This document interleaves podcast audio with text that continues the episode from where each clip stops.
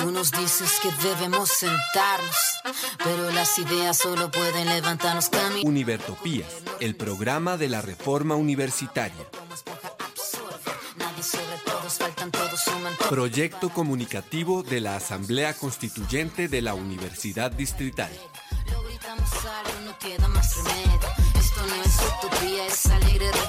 Por una educación como derecho y bien común.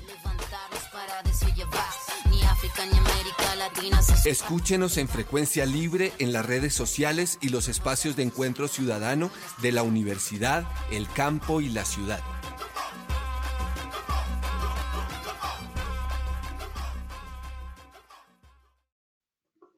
Hoy, 8 de abril de 2021, de la era de nuestro Señor, los perversos e insensatos, pero no atenidos de Univertopías, al llegar a la emisión 117, saludamos a toda la audiencia, a todos los que se encuentran al otro lado de las ondas electromagnéticas, a los participantes del programa, a Olga, a Ángel, a nuestro ingeniero de sonido, a la Academia Luisa Calvo. Desde aquí, un fraternal abrazo a todos los colombianos y colombianas que trabajan por la construcción de una nueva universidad y un nuevo país. En esta emisión vamos a trabajar fundamentalmente sobre la asamblea universitaria en lo que tiene que ver con la mesa 3 en lo que se está trabajando con relación a las unidades académicas y la, las vicerrectorías. Y vamos a iniciar o hacer la introducción a los fundamentos de la estructura administrativa. Por otra vía, en términos nacionales, vamos a hacer solamente unos recorderis frente a las solicitudes que los médicos estaban haciendo hace exactamente un año, en el mes de marzo del 2020 y qué relación tiene con las solicitudes que están haciendo hoy en el 2021 en el mes de abril. Eh, el anuncio del paro para el 28 de abril y el recorderis de la muerte de Jorge Eliezer Gaitán que se dará mañana y hay un audio haciendo una conmemoración de esa fecha. Entonces arrancamos con nuestra zona musical, en este caso Silvio Rodríguez con el tema Ojalá. Un, dos, tres.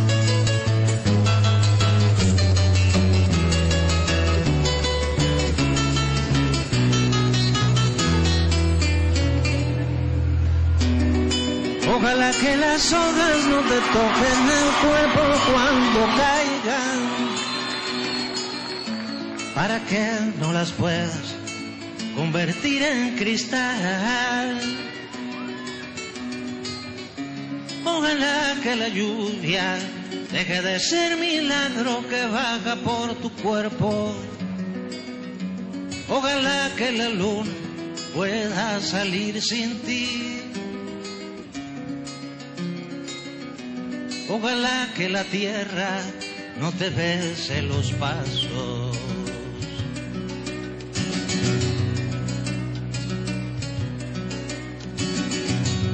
Ojalá se te acabe la mirada constante, la palabra precisa, la sonrisa perfecta. Ojalá pase algo que te borre de pronto, una luz cegadora, un disparo de nieve.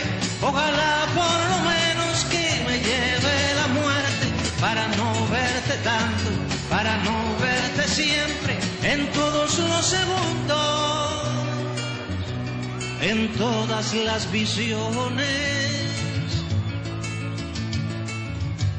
Ojalá que no pueda tocarte ni en canciones.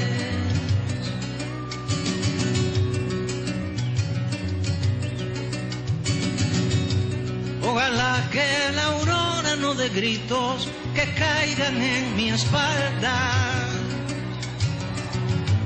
Ojalá que tu nombre se le olvide esa voz.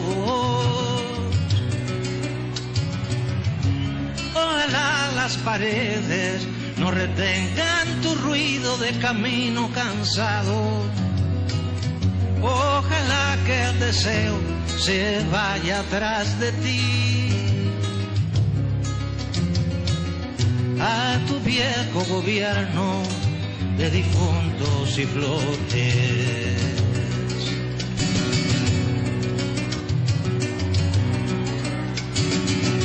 Ojalá se te acabe la mirada constante, la palabra precisa, la sonrisa perfecta. Ojalá pase algo que te borre de pronto, una luz cegadora, un disparo de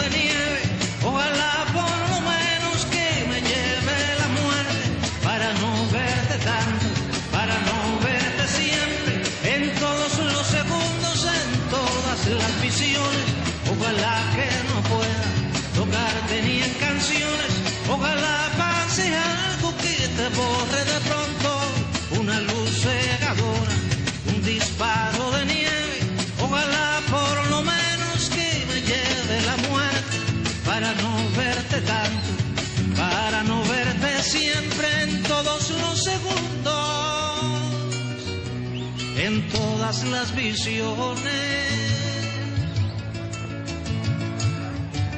Ojalá que no pueda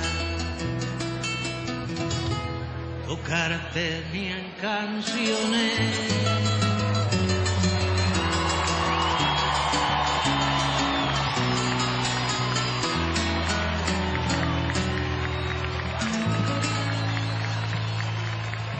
Gracias Cuba, viva el pueblo cubano.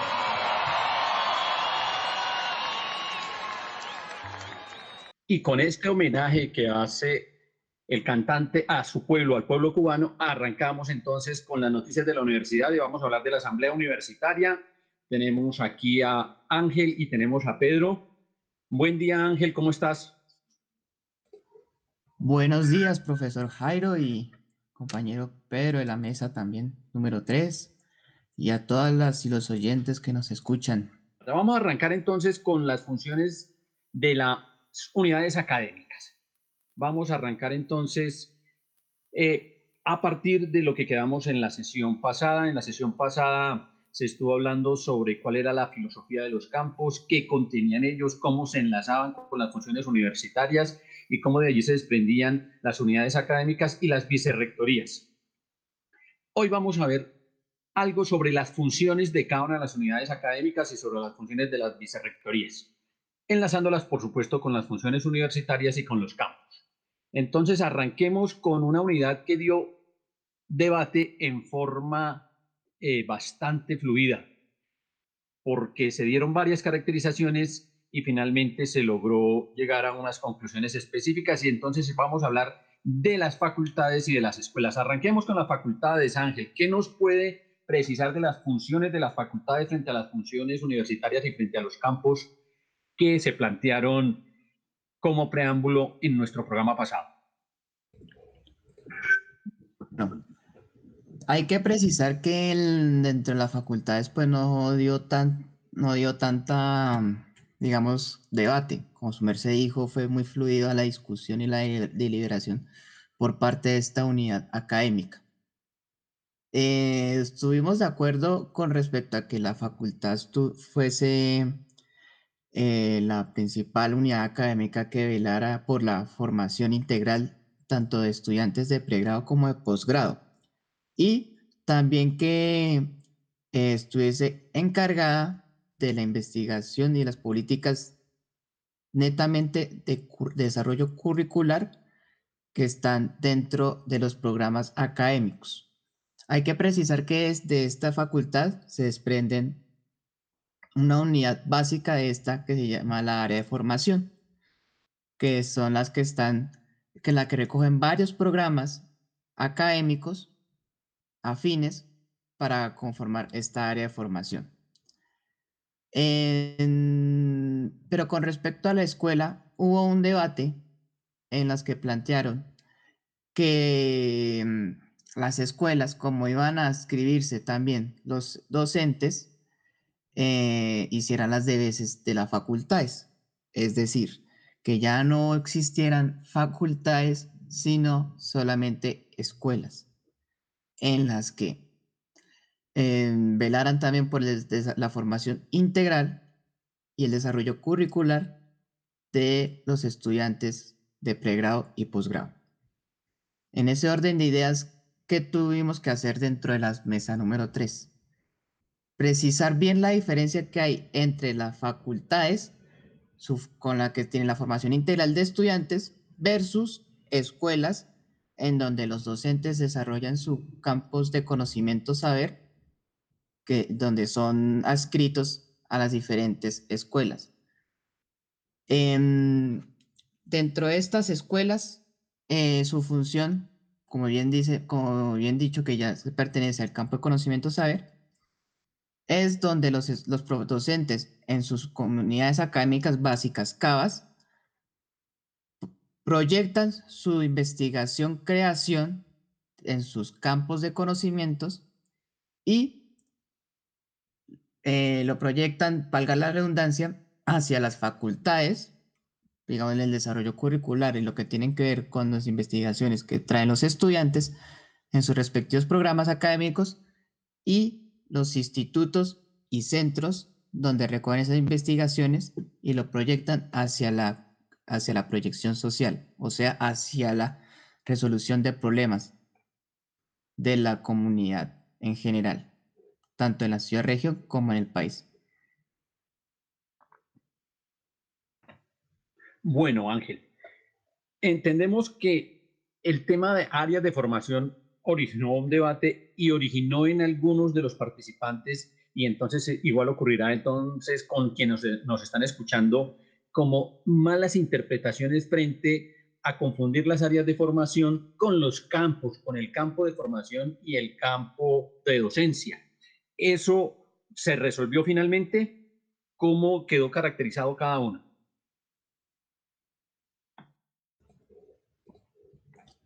Se resolvió claramente, sí. Eh, se entiende las áreas de formación, pues principalmente que ya, digámoslo de esta manera, ya elevarán todo hoy en día como existe tanto las coordinaciones y los consejos de carrera de cada proyecto curricular, digámoslo así, elevará, un, elevará como un escalafón más, digámoslo de esta manera. Ya no habrán consejos de carrera, sino consejos de área de formación y están debidamente, y como ya estarán caracterizados dentro de este estatuto general, entonces ya, ya estarán, digámoslo así, debidamente reconocidos y eh, estructurados desde el estatuto general. ¿Por qué se dio este, esta idea? Porque resulta que, y esto coincidimos ya, eso fue un consenso dentro de la, dentro de la plenaria de la mesa, en el que eh, coincidimos de que tantos programas como pregrado y posgrado había líos administrativos en los que no, bueno, hay todavía líos administrativos en que, que todavía no se subsanan. En ese orden de ideas, el tema de tener un equipo administrativo que apoye al director, ya no coordinador, director del área de formación, eh, permitirá que estos líos administrativos que existen en ciertos programas de pregrado y posgrado se subsanen. Y el estatuto general es claro. El área, el área de formación contará con un equipo tanto eh, físico, humano y financiero. Es decir, ya no habrá excusa de que eh, no se ejecuten ni se desarrollen ciertos planes, digamos así, de acción para poder, para poder brindar al estudiante la formación integral que se merece y que tiene derecho, como a la facilitación, como a la facilidad de darle al docente ciertas cargas académicas y cubrir los espacios académicos que todavía no tienen docentes y equilibrar la carga que tiene cada docente para que sea más más equitativo y no, y no perjudique tampoco su, su hora labor dentro de, la, dentro de la universidad. Para precisar esas diferencias que había tanto el área de formación como el programa académico, tuvimos que agregar un artículo que no está, tan, no está dentro, del, dentro del estatuto del 2017 de la constituyente versus de la de la, del Consejo Superior del 2018 y es caracterizar qué significa el programa académico. Pero ahí, ahí se especifica que el programa académico es la unidad básica de la, de la, pues, de la facultad en general y, específico, y particular del área, del área de formación. Pero ahí no se especifica, especifican que tienen un equipo de planta tanto física como humana como financiera, sino es el área de formación como tal. Bueno, entonces vamos encadenando. Existe un campo que es el campo de conocimiento, eh, perdón, el campo de formación docencia. Ese campo proyecta la función o eh, fundamental que es precisamente la de la formación. Esa se particulariza y se desarrolla en las unidades que se llaman facultades las facultades están constituidas por los estudiantes, por los programas académicos y los programas académicos agrupados en áreas de formación. Listo. Las vicerrectorías, o en particular la vicerrectoría que desarrollaría este campo, que desarrollaría esta función y que daría apoyo a las unidades, ¿cuál es? ¿Y cuál, cómo daría ese desarrollo?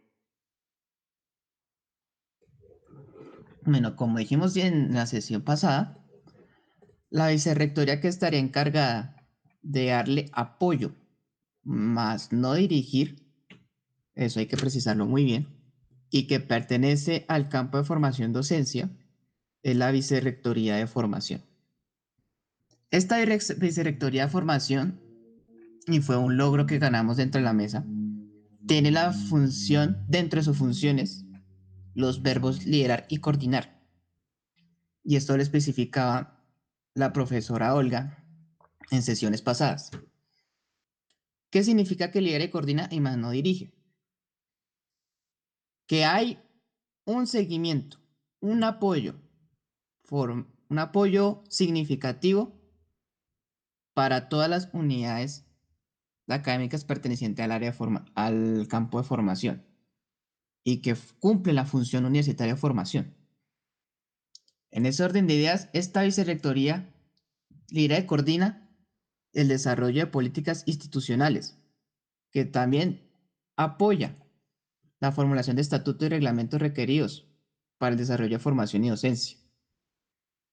También ayuda y coordina y da el soporte necesario para hacer la creación o modificación o supresión de de facultades y y programas académicos. Recordemos que aquí en, esta, en este estatuto, eh, los que tendrán ya la batuta de la creación de programas o áreas de formación o inclusive facultades, tendrán la, el Consejo de Área de Formación, el Consejo de Facultad en coordinación con los consejos de escuelas y los claustros de, de escuela y claustro general de escuela. ¿Qué significa eso? Que hay una interrelación en ambas unidades y en, ambos campos, tanto de la formación, docencia, como de conocimiento saber.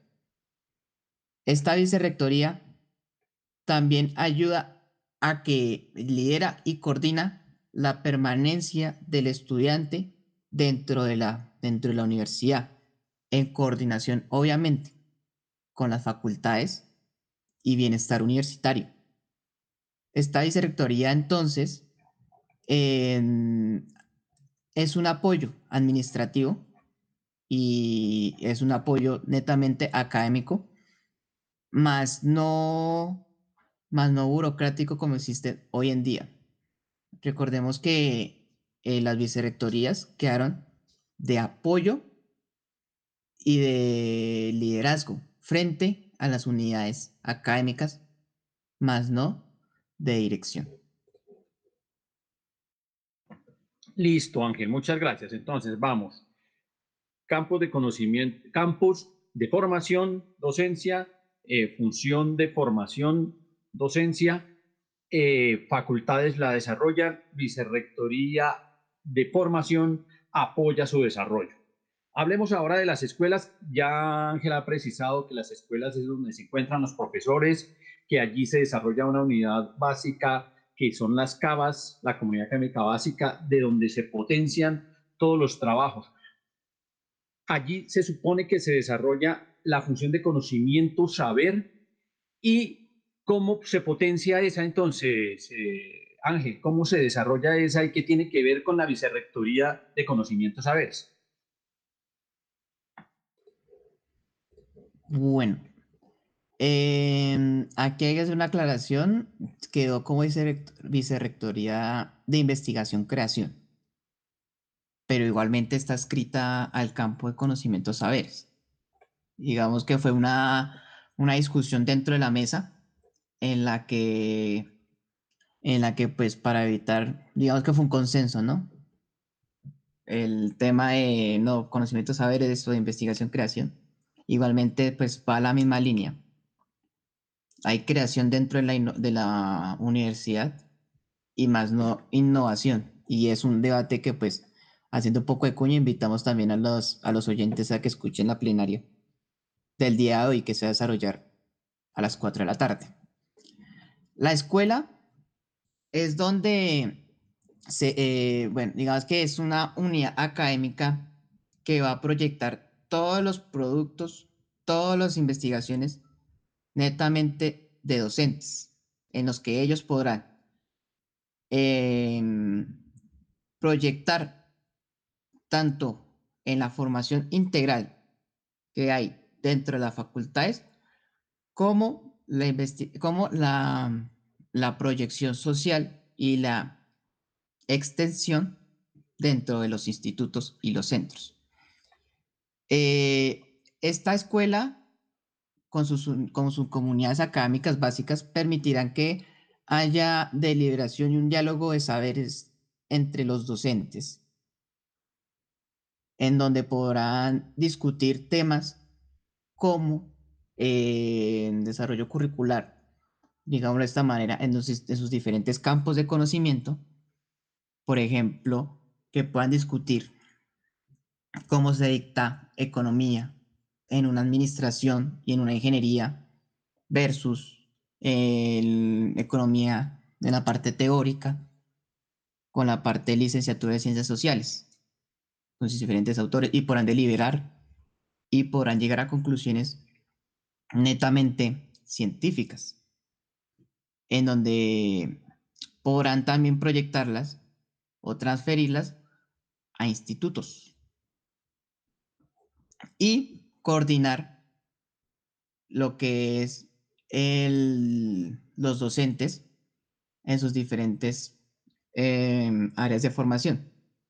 Aquí hay, tiene que haber una comunicación entre las facultades y las escuelas para que las escuelas puedan brindar los docentes suficientes para cubrir esos espacios académicos. Y esto va a poder suplir las necesidades y la falta de organización que hay hoy en día dentro de la universidad. Digamos que las, los, las coordinaciones y en general las facultades esperan hasta el primer día de inicio de clases para iniciar contratación, cuando podría haberlo hecho en semanas pasadas para que el estudiante no sufra la, la ausencia de un docente ni que tenga la incertidumbre de si podrá recibir o no su, su formación en su espacio académico. ¿Cómo se, va a, ¿Cómo se va a suplir esta escuela? ¿Cómo se organizará esta escuela?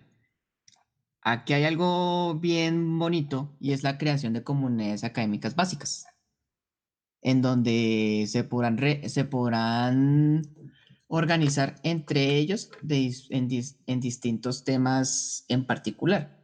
Y ahí, y ahí conforman varias comunidades académicas básicas para hacer la creación de escuelas. Digamos que escuela es un tema general donde se, donde se, donde, donde reposan varios temas en específico y hacen soporte a esta, a esta escuela de, digámoslo, de esta área de conocimiento en general. Y aquí hay dos hay eh, dos puntos a tratar sobre estas comunidades académicas básicas.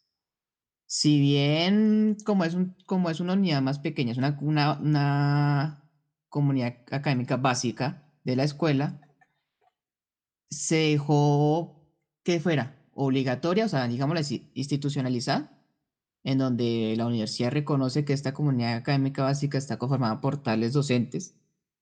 Y, a, esa se, y a ella se escribe la y esa se escribe a la escuela, también está una comunidad académica básica flexible, en donde pues no se requiere que sean reconocidas, pero de todas formas el docente podrá participar en otra comunidad académica básica, digamos que sí institucionalizada para, ser, para, para pertenecer a la escuela, pero igual podrá ser una comunidad académica básica que no, no institucionalizada, o sea, que no tenga el, como digámoslo así, derechos y deberes, pero sí puede reunirse con estos, con tales docentes y, y hacer el diálogo de saberes sin necesidad de ya de ser reconocidas por la universidad. Digámoslo de esta manera, le dejamos, le dejamos flexible para que no haya la, la, la obligatoriedad de ser reconocidos dentro de la universidad. En ese orden de ideas, pues esta escuela es siendo escrita a la, al campo de conocimientos saberes, también tendrá su propio consejo de escuela. Y estos consejos de escuela son los que em, son los que también desarrollan, digámoslo de esta manera, los lineamientos y las políticas que estas escuelas em, estarán cargos de, seguir planes de acción, planes estratégicos dentro de la escuela, obviamente em, correlacionados, relacionados con el proyecto universitario institucional, el plan indicativo, que es el del plan del gobierno del rector, y las políticas institucionales que emanan hoy en día vigentes dentro de la universidad. Para este apoyo de las escuelas, obviamente estará la Vicerrectoría de Investigación Creación, que es netamente de también que ganamos este verbo de liderar y coordinar dentro de la dentro de las vicerrectorías. Aquí obviamente eh, ganamos que sea un poco más horizontal, aquí hay un pequeño paréntesis, un poco más horizontal la, la estructura académica y administrativa ya no tan vertical como está hoy en día, y permite que haya una correlación, un, diálogo permanente y de construcción dentro de la universidad. Entonces, dentro de esta vicerrectoría, es la encargada también del desarrollo de campos de, campos de conocimientos saberes, o sea, los que están adscritos y los que, que están perteneciendo las diferentes escuelas que se vayan a conformar acorde a los campos que hay dentro de la universidad. Y también la, la, la encarga de formular e implementar las políticas institucionales de los campos de conocimiento saber dentro de la universidad. También, también la modificación, creación o supresión de programas y grupos de investigación-creación que desarrollan estos campos de conocimiento saber. Y también es la que permite como soporte la formulación de, digámoslo de esta manera, de otros programas académicos o la de creación y formulación de otros institutos y centros. Digamos que esta vicerrectoría se comunica con las otras para los temas, para la formulación o creación de tales unidades académicas. Y entre otras funciones que pues ya a su momento la haremos. Bueno, David, eh, Ángel, muchas gracias. Eh, vamos a continuar con la siguiente vicerrectoría, con el siguiente campo y con las siguientes unidades. Pero antes, después de haber dejado claro las escuelas, el campo de creación eh, de Conocimiento y Saberes, la Vicerrectoría de Investigación y Creación. Vamos a hacer un pequeño corte musical trayendo una samba eh, análoga, homóloga a la de los ojos negros, pero que se llama La bendita dignidad, que surge en Chile y se propaga por toda América Latina.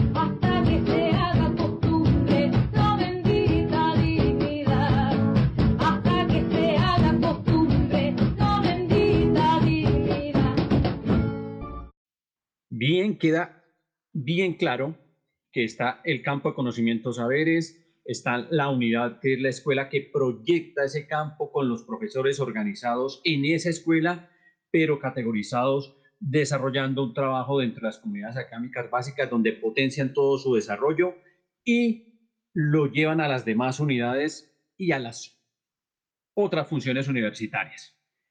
Pero nos queda una, que es el campo estratégico ese campo estratégico está materializado en dos grandes unidades que son los institutos y los centros. En los institutos se materializa la investigación ya concreta, en los centros se particulariza la proyección social y hay una vicerrectoría que apoya esos trabajos, que es la vicerrectoría de contexto. Hasta ahí habíamos avanzado en la sesión pasada. ¿Qué podemos decir al respecto, Ángel, en términos bien sucintos?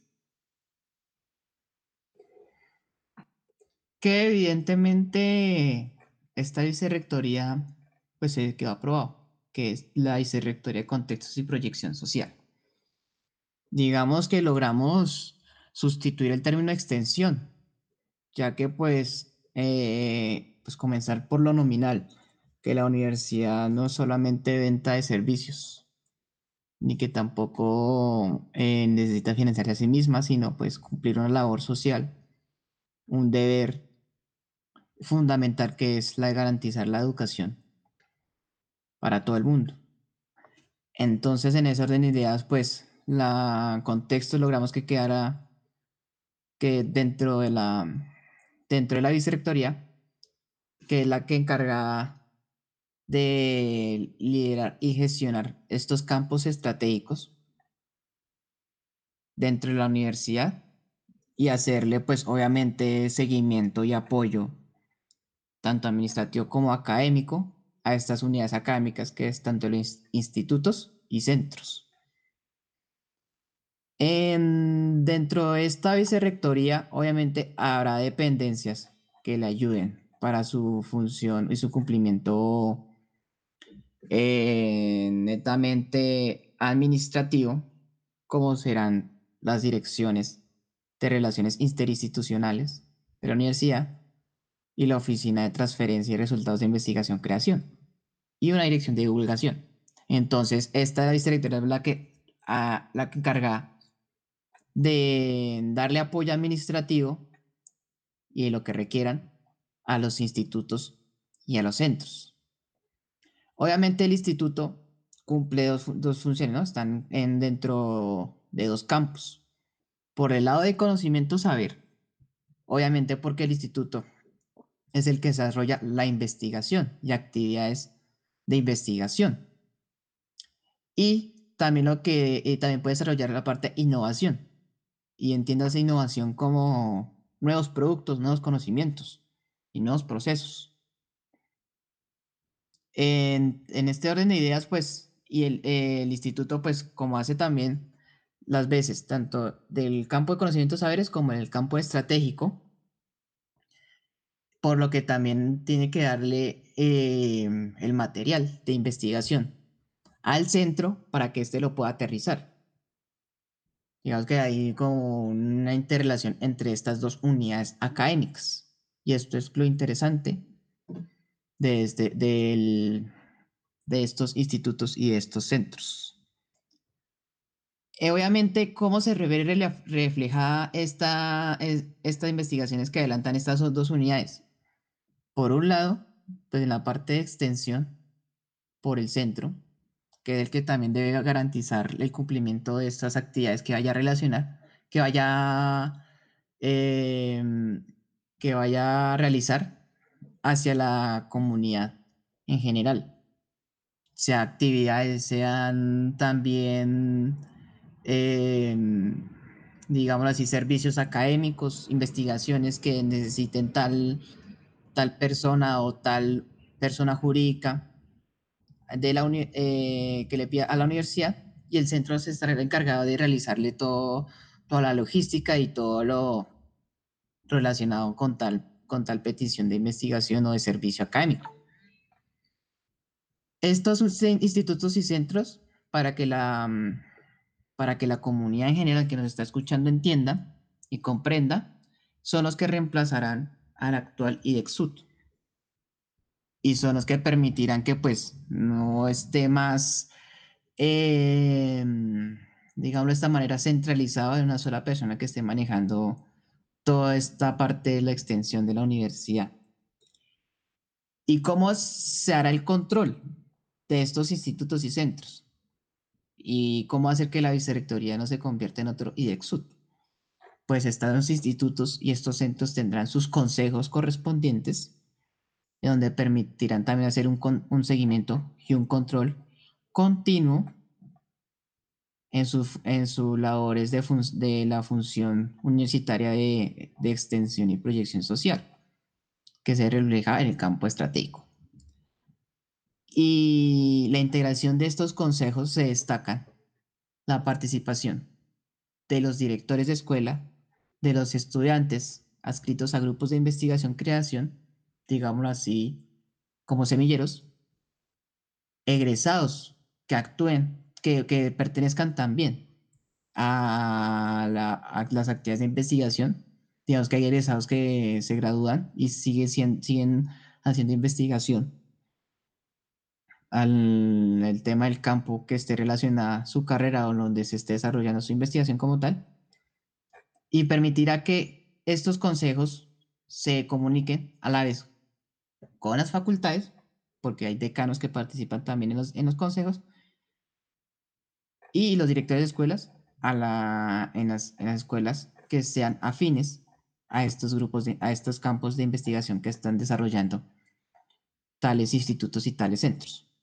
Entonces, en ese orden de ideas, eh, estos institutos y estos centros apoyados por la Vicerrectoría de Contextos y Proyección Social, son los que materializarán todos los productos que salgan tanto de los docentes en sus escuelas como los estudiantes en sus facultades y permitirán solucionar problemas de la comunidad en general a nivel de la ciudad-región, el país y, por qué no, el mundo. Muchas gracias, eh, Ángel. Entonces queda claro, tenemos el tercer campo, el campo estratégico, que se desarrolla a través de dos unidades, los institutos y los centros. Los institutos con la particularidad que es mixto, está tanto al lado del campo de conocimientos saberes como del campo estratégico. Eh, los institutos impulsando la investigación, los centros impulsando la proyección social y con las vicerrectorías de contexto, eh, y proyección social, fortaleciendo, contribuyendo a desarrollar este campo dentro de la función de extensión y proyección social. Listo. Eh, de todas formas, se invita a la comunidad universitaria a que asista a las sesiones, a que las pueda oír y a que asista a los seminarios que los estudiantes y los profesores están organizando para socializar lo que por ahora se ha venido avanzando. Quedamos allí y arrancamos con un nuevo tema que es continuidad del que estamos desarrollando dentro del marco de la mesa 3, que es la parte de la estructura administrativa.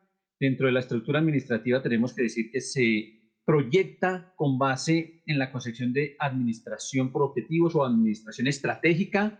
Se proyectan tres grandes subsistemas con base en el criterio de sistemas administrativos, que son la Dirección General de Gestión Estratégica y Planeación, que proyecta toda la universidad con base en una planeación a largo plazo.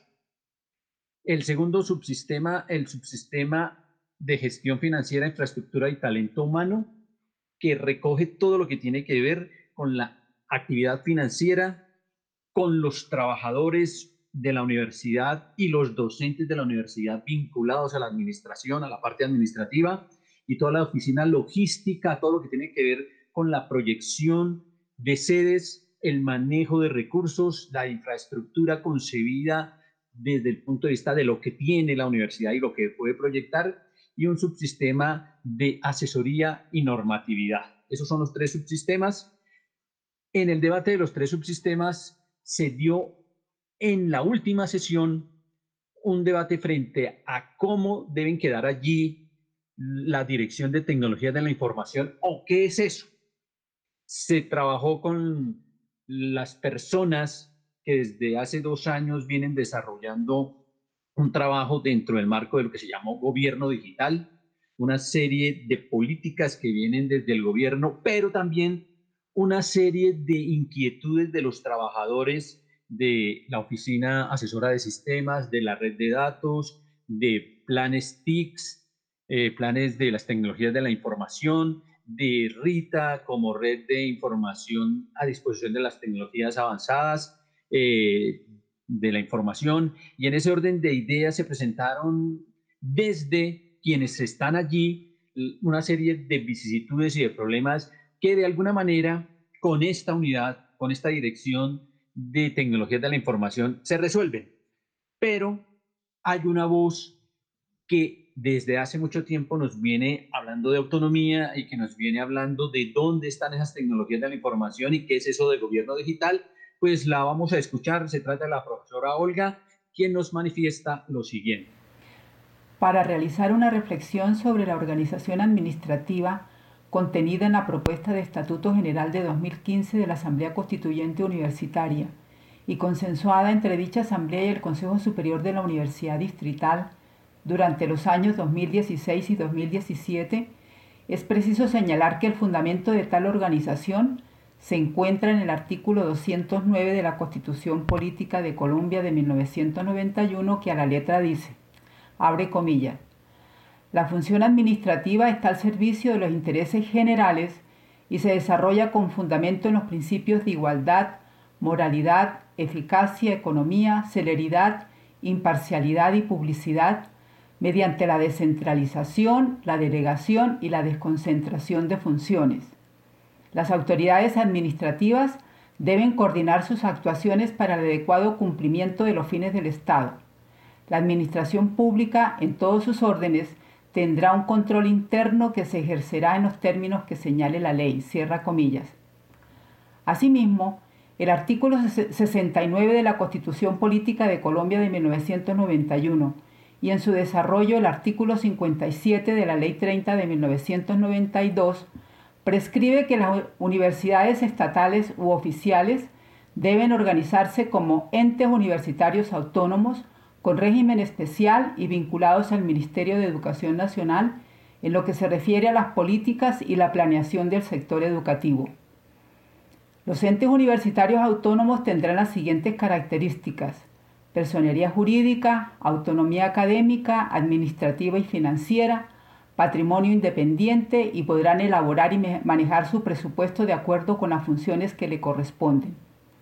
El carácter especial del régimen de las universidades estatales u oficiales comprenderá la organización y elección de directivas, del personal docente y administrativo, el sistema de las universidades estatales u oficiales, el régimen financiero y el régimen de contratación y control fiscal de acuerdo con la presente ley. Lo anterior significa que en ejercicio de la autonomía universitaria, no todas las leyes y decretos que se expidan deben ser de obligatorio cumplimiento por la Universidad Distrital, a no ser que por la misma razón la universidad decida adoptarlas, aplicarlas e implementarlas. Por esta razón cambié mi reflexión para el día de hoy, pues había pensado hablar sobre la organización administrativa según la propuesta de Estatuto General de 2017, tema que abordaré en el próximo programa de Univertopías. El detonante para el día de hoy fue precisamente la autonomía universitaria a propósito de una interesante discusión en la Asamblea Universitaria sobre lo que se denominó Dirección de Tecnologías de la Información y Gobierno Digital. No recuerdo que alguien haya preguntado por qué ese nombre o qué es el gobierno digital o las tecnologías de la información que tienen que ver con el gobierno digital. Con todo respeto, me parece que antes de definir esa unidad administrativa y pensar en su ubicación en el nuevo sistema de gestión administrativa, ameritaría un estudio pormenorizado y profundo y con toda rigurosidad y claridad conceptual y jurídica si la universidad distrital debe o no adoptar e implementar todo o en parte la normatividad vigente sobre las tecnologías de la información como la normatividad sobre el gobierno digital, a la luz de por lo menos los siguientes decretos. Decreto Nacional 1078 de mayo de 2015, por medio del cual se expide el Decreto Único Reglamentario del Sector de Tecnologías de la Información y las Comunicaciones. El Manual de Gobierno Digital, implementación de la política de gobierno digital del mencionado decreto, que está contenido en el libro 2, parte 2, título 9, capítulo 1, elaborado por el Ministerio de las Tecnologías de la Información y las Comunicaciones el Viceministerio de Economía Digital, Dirección de Gobierno Digital y el Departamento de Planeación Nacional. Igualmente, el decreto 1008 de junio de 2018 del Ministerio de Tecnologías de la Información y las Comunicaciones, por el cual se establecen los lineamientos generales de la política de gobierno digital y se subroga el capítulo 1 del título 9 de la parte 2 del libro 2 del decreto 1078 de 2015 Decreto único reglamentario del sector de tecnologías de la información y comunicación, como ya se dijo antes. Resulta que una vez consultado el manual de gobierno digital, se encuentra, por ejemplo, que para la implementación de la política de gobierno digital se han definido dos componentes, tecnologías de la información y comunicaciones para el Estado y tecnologías de la información y comunicaciones para la sociedad, que son habilitados por tres elementos transversales, seguridad de la información, arquitectura y servicios ciudadanos digitales. Estos cinco elementos se desarrollan a través de lineamientos y estándares que son los requerimientos mínimos que todos los sujetos obligados deben cumplir para alcanzar los logros de la política. Igualmente, el Decreto Nacional 1078 de mayo de 2015, por medio del cual se expide el Decreto Único Reglamentario del Sector de Tecnologías de la Información y las Comunicaciones, prescribe que el habilitador transversal de servicios ciudadanos digitales busca que todas las entidades públicas implementen lo dispuesto en el título 17 de la parte 2 del libro 2 del decreto 1078 de 2015. Parece que el artículo 221712 aplicaría para la Universidad Distrital por ser órgano autónomo y por tanto debería implementar los servicios ciudadanos digitales y la sede electrónica conforme a los lineamientos dados en ese título 17 y para permitir el acceso a la administración pública a través de medios electrónicos. Conforme a dicha normativa, los servicios digitales son de obligatorio uso y adopción y servicios especiales que son adicionales a los servicios básicos como el desarrollo de aplicaciones o soluciones informáticas para la prestación de los servicios ciudadanos digitales básicos. En consecuencia, la Universidad Distrital debería acogerse al artículo 2217.211 del Decreto Nacional 1078 de 2015 que clasifica los servicios ciudadanos digitales en servicios base y servicios especiales, definiéndolos de la siguiente manera. Servicios ciudadanos digitales base son servicios que se consideran fundamentales para brindarle al Estado las capacidades en su transformación digital. Estos son servicio de interoperabilidad. Es el servicio que brinda las capacidades necesarias para garantizar el adecuado flujo de información e interacción entre los sistemas de información de las entidades, permitiendo el intercambio, la integración y la compartición de la información con el propósito de facilitar el ejercicio de sus funciones constitucionales y legales acorde con los lineamientos del marco de interoperabilidad. Servicio de autenticación digital. Es el procedimiento que utilizando mecanismos de autenticación permite verificar los atributos digitales de una persona cuando adelanten trámites y servicios a través de medios digitales.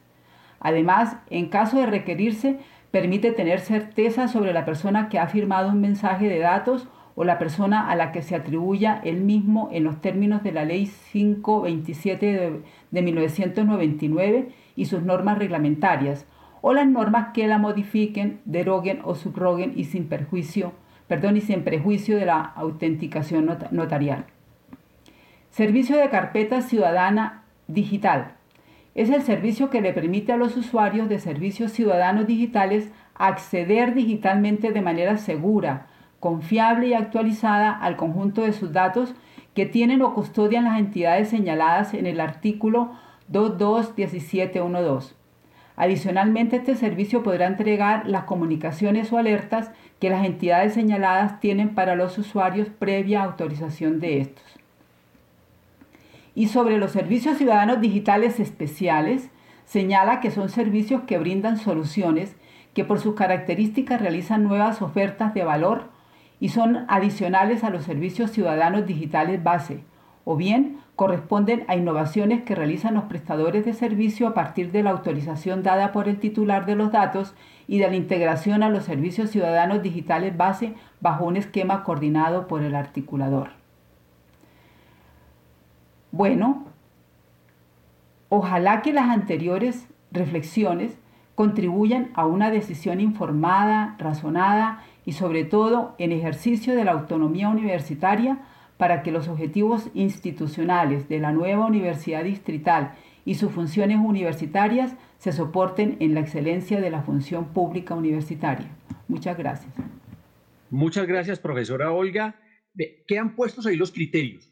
No los vamos a debatir en el día de hoy, pero quedan puestos ahí los criterios frente a la autonomía universitaria frente a la proyección del gobierno digital cómo se desarrolla ese gobierno digital, cómo en otras universidades se viene materializando, pero también cómo quienes están trabajando en las cuatro áreas formulan como alternativa que dependa de la rectoría que se cree esa unidad frente a los criterios que nos, nos ha puesto aquí la profesora Olga y revisar cada una de las resoluciones y cada uno de los decretos que ella ha puesto sobre el tapete. Así que el debate apenas empieza, queda la posición aquí formulada y dentro de ocho días tendremos aquí a los miembros de la mesa número tres que han estado trabajando precisamente en ello.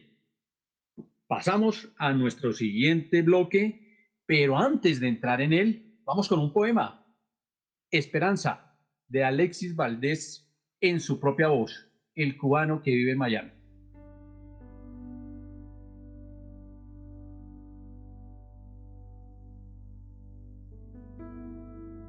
Cuando la tormenta pase y se amancen los caminos y seamos sobrevivientes de un naufragio colectivo, con el corazón lloroso y el destino bendecido, nos sentiremos dichosos tan solo por estar vivos. Y le daremos un abrazo al primer desconocido y alabaremos la suerte de conservar un amigo. Y entonces recordaremos todo aquello que perdimos. De una vez aprenderemos todo lo que no aprendimos. Y no tendremos envidia, pues todos habrán sufrido y no tendremos desidia, seremos más compasivos.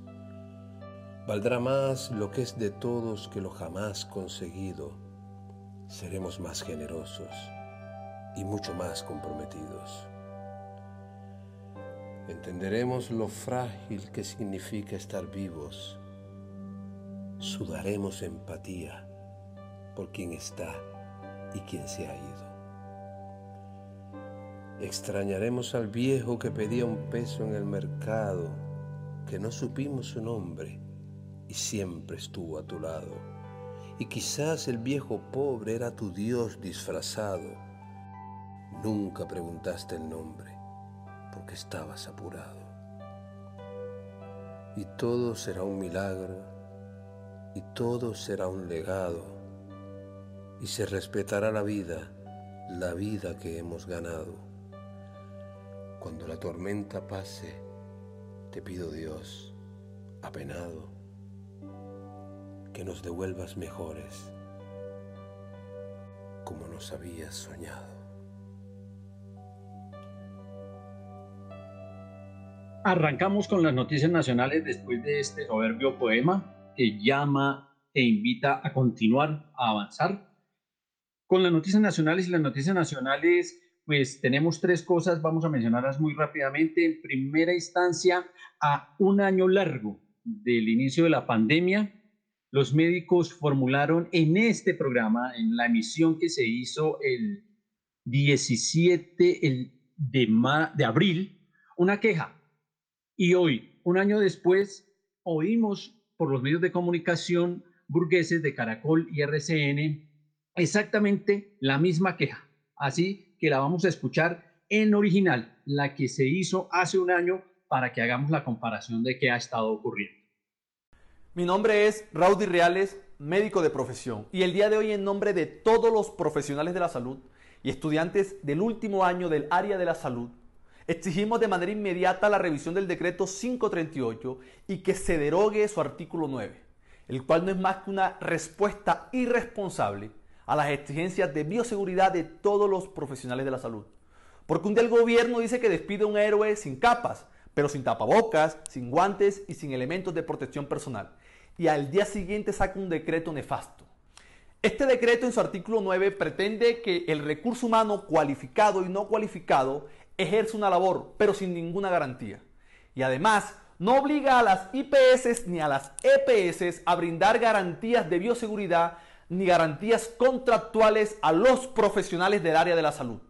Lo más lamentable de este artículo es que pretende que los estudiantes de último año del área de la salud, que están en búsqueda de conocimiento y de pericia, sirvan como carne de cañón en esta pandemia y pretenden obligarlos a cumplir una labor para la cual aún no se encuentran calificados. Yendo en contra de la ley 23 del 81, en su artículo 6 reposa que el profesional podrá rehusarse a ejercer su labor si no cuenta con todas las garantías. Y en el artículo 15 dice que ningún paciente deberá ser expuesto a riesgos injustificados. Además, la Constitución del 91 en su artículo 11 dice que el derecho a la vida es inviolable y pretenden lanzarlo a la muerte. Y en su artículo 18 dice que nadie podrá ser obligado en contra de su conciencia. ¿Quieren ideas? ¿Por qué no decretan que los médicos residentes, que son personal cualificado, sean contratados por el gobierno o por cualquier empresa con elementos de protección personal y con un contrato digno? ¿O por qué no agilizan las homologaciones que se encuentran truncadas por trámites burocráticos de todos aquellos profesionales que de manera responsable estudiaron en el exterior? Recuerden, ellos no se fueron del país porque querían, se fueron por faltas de oportunidades. Exigimos de manera inmediata al gobierno nacional elementos de protección personal contratos dignos, no más OPS, y que se derogue de manera inmediata el artículo 9 del decreto 538. Y responsabilizamos al gobierno nacional en cabeza de su presidente de la salud y la integridad de todos los profesionales de la salud de Colombia. Bien. Por contratación de carrera, los trabajadores de la salud estaban ayer marchando por diferentes calles de Bogotá, de Barranquilla y de Cali y habían manifestado su voz porque no les habían pagado y las empresas temporales se estaban quedando con su salario. Es decir, la queja, a pesar de que se hace referencia al decreto específico emanado hace un año, sigue siendo la misma. Contratos no de OPS, sino vinculación al sistema de salud, porque son las personas que están en primera línea, son los que atienden directamente a las personas que están llegando con el virus y de primera mano están recibiendo la posibilidad de enfermarse, pero sus salarios no llegan. Finalmente, revisando los audios de hace un año, nos encontramos con que hoy, 8 de abril, estamos a un día de celebrarse una conmemoración más del asesinato de Jorge Eliezer Gaitán. Así que ponemos nuevamente ese audio para que recordemos. Estamos en 1948.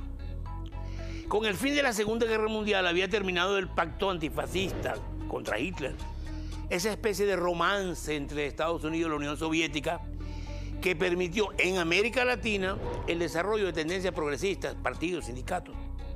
Pero ahora Washington inauguraba la Guerra Fría con una campaña anticomunista continental, una de cuyas medidas fue convocar la novena conferencia de cancilleres a celebrarse en Bogotá en abril del 48, con el fin de crear, como en efecto se creó, la Organización de Estados Americanos, la OEA. En Cuba, viendo venir esto, un joven estudiante de Derecho llamado Fidel Castro aprovechó la presencia en La Habana de unos estudiantes argentinos y les propuso pedirle a Perón el dinero necesario para convocar un congreso de estudiantes latinoamericanos en Bogotá y denunciar la conferencia panamericana. Ese congreso también protestaría contra la ocupación británica de las Malvinas. Perón aceptó, aportó el dinero y el congreso estudiantil fue convocado. Mientras tanto, en Colombia, Jorge Eliezer Gaitán es el gran líder del pueblo y el futuro candidato ganador a la presidencia de la República. Yo no soy yo personalmente, yo soy un pueblo que me sigue, porque se sigue a sí mismo cuando me sigue a mí, pero interpretado. Es un fenómeno político. Eso preocupaba a la oligarquía y a los partidos tradicionales, secretamente de acuerdo contra ese hombre que decía, el hambre no es ni conservadora ni liberal. Suele decirse que el asesinato de Gaitán desencadenó la violencia en Colombia pero no es cierto. Ya existía una gran violencia permanente de la oligarquía contra los sectores populares, mucha matanza de liberales por parte de policías y sicarios del gobierno. Lo que cambia con el asesinato de Gaitán y el Bogotazo es que el pueblo por la primera vez responde a la violencia con violencia y va a seguir respondiendo durante 60 años con diversas formas de lucha armada. El 7 de febrero del 48, dos meses antes de morir, Gaitán encabeza 100.000 personas en la marcha del silencio para pedirle al presidente Ospina Pérez que cese la matanza. Y una semana después, el 15 de febrero, en el entierro de 20 liberales masacrados en Manizales, Gaitán se pronuncia nuevamente por la paz.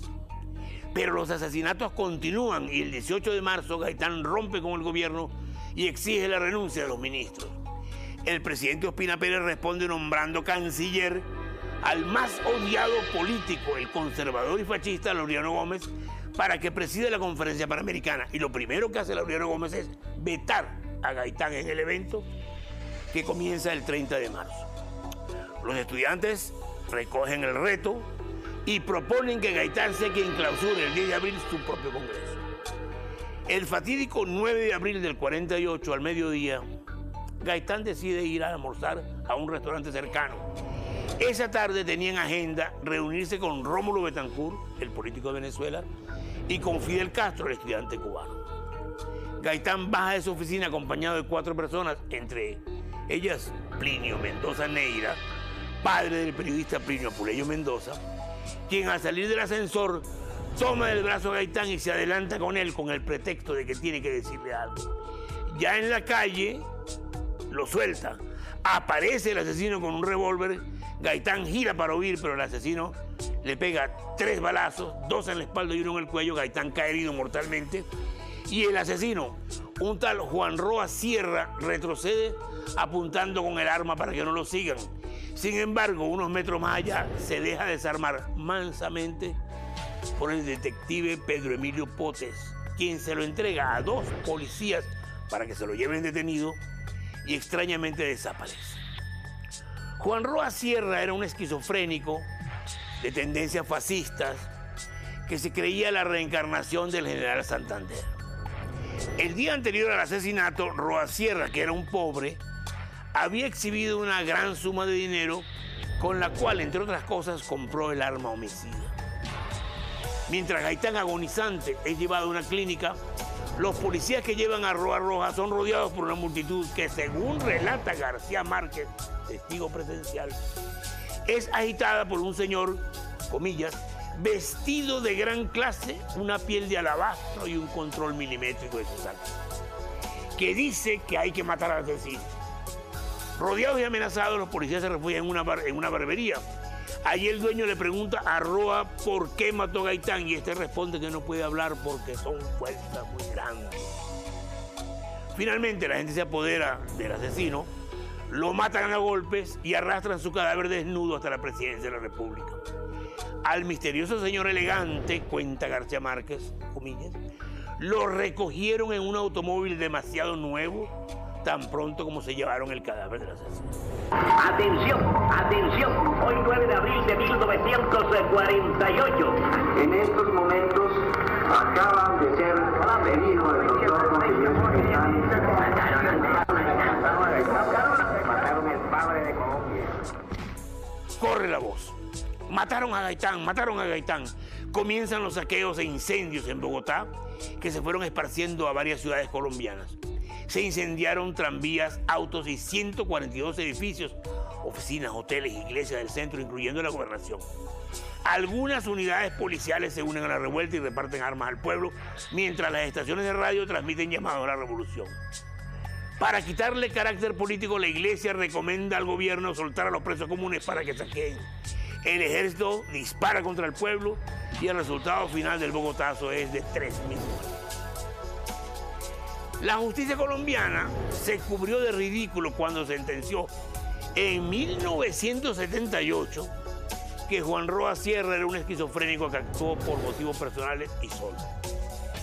Muy por el contrario, la muerte de Gaitán es el resultado de una acción encubierta, la famosa Operación Pantomima, ejecutada por la Embajada de Estados Unidos y la Policía Colombiana con colaboración de la oligarquía Así lo confesó en Cuba muchos años después el agente de la CIA John Meples Espíritu, que en el 48 estaba en Bogotá haciéndose pasar por estudiante italiano bajo el nombre de Giorgio Rico. Ahora bien, mientras los documentos sobre las acciones de Estados Unidos en el derrocamiento de árboles en Guatemala en el 54, por ejemplo, o en el de Salvador Allende en Chile en el 73, han sido todos desclasificados, los documentos sobre el asesinato de Gaitán seguían siendo secretos en el 2001 cuando el FBI y la CIA son llevados a juicio para que los desclasifiquen. El FBI recordó entonces que había destruido documentos claves y entregó otros sin importancia, mientras que la CIA se negó y se sigue negando hasta hoy a desclasificar los documentos que tienen por razones de seguridad nacional. Y los papeles que quedaron en Colombia fueron finalmente destruidos ¿Por orden de quién? Por orden de Álvaro Uribe Sabemos por qué mataron a Gaitán. Sabemos quién lo mató y quién se lo señaló al asesino. Lo que queda por saber es cuál fue la participación de los Estados Unidos en el crimen. Pero todo indica que eso seguirá siendo, por un tiempo, para ustedes y para mí, otro misterio de la historia.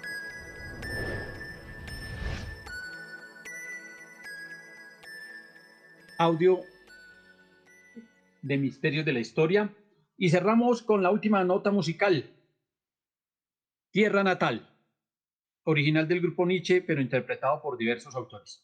A lo lejos se ve mi pueblo natal. No veo la santa hora de estar allá.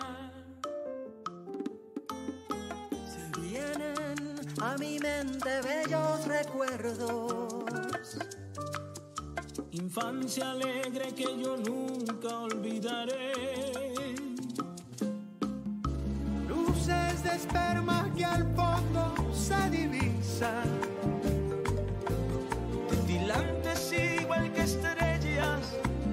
En el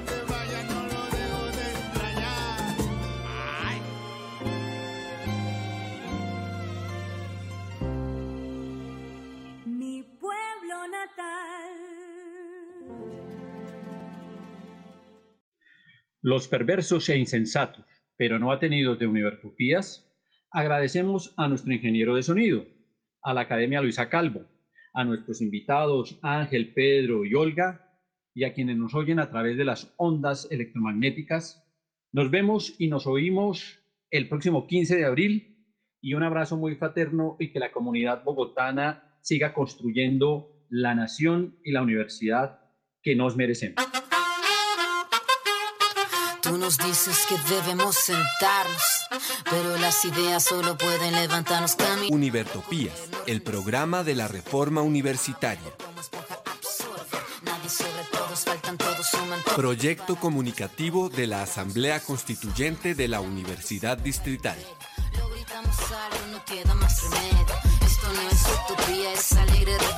Por una educación como derecho y bien común.